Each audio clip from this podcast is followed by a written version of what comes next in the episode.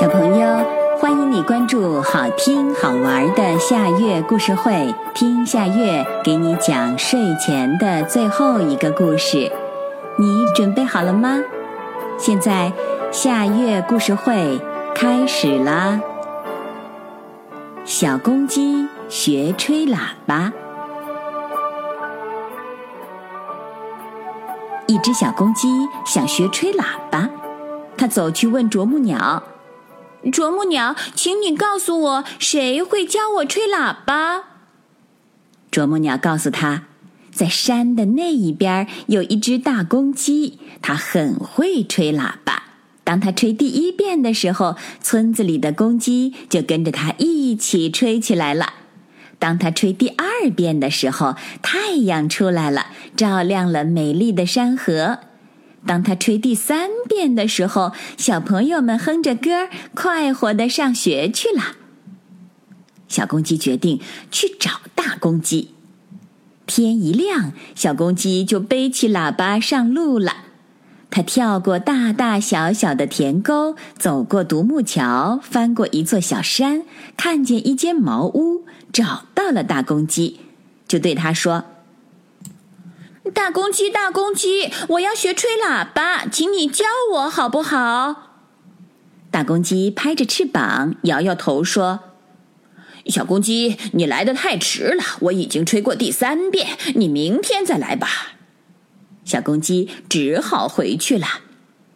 第二天，小公鸡比太阳起得早，它背起喇叭上路了。他跳过大大小小的田沟，走过独木桥，翻过一座小山，看见一间茅屋，找到了大公鸡，就对他说：“大公鸡，大公鸡，今天你教我吹喇叭好不好？”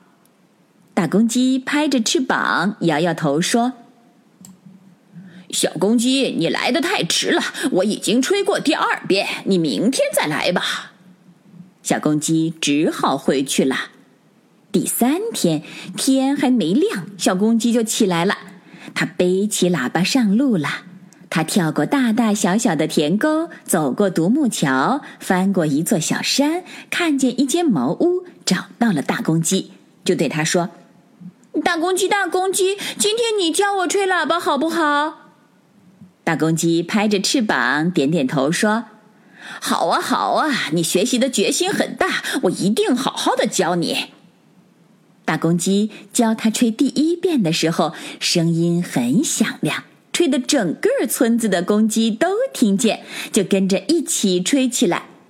大公鸡教它吹第二遍的时候，声音很清脆，告诉人们太阳起来了。大公鸡教它吹第三遍的时候，声音动听，欢送小朋友们上学去。小公鸡学好就回家了。第二天，小公鸡一起身就忙着拿起喇叭吹。它吹了第一遍，村里的公鸡没有一只跟它一起吹。它吹了第二遍，太阳老早起来了，高高的挂在树梢上。它吹了第三遍，小朋友们都已经去上学了。啄木鸟看见了，对他说：“你学习的时候没有仔细的听，就学不好啦。”小公鸡说：“对对，是我没有仔细的听。这次我一定要学好了才回来。”小公鸡又背起喇叭上路了。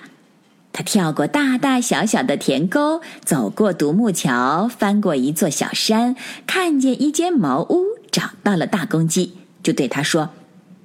大公鸡，大公鸡，我上次来学吹喇叭，没有仔细的听，学的不好，请你再教我学一次好不好？大公鸡再次教他，吹第一遍的时候，声音要响亮，村子里的公鸡就会跟着一起吹起来；吹第二遍的时候，声音要清脆，让人们知道太阳已经起来了。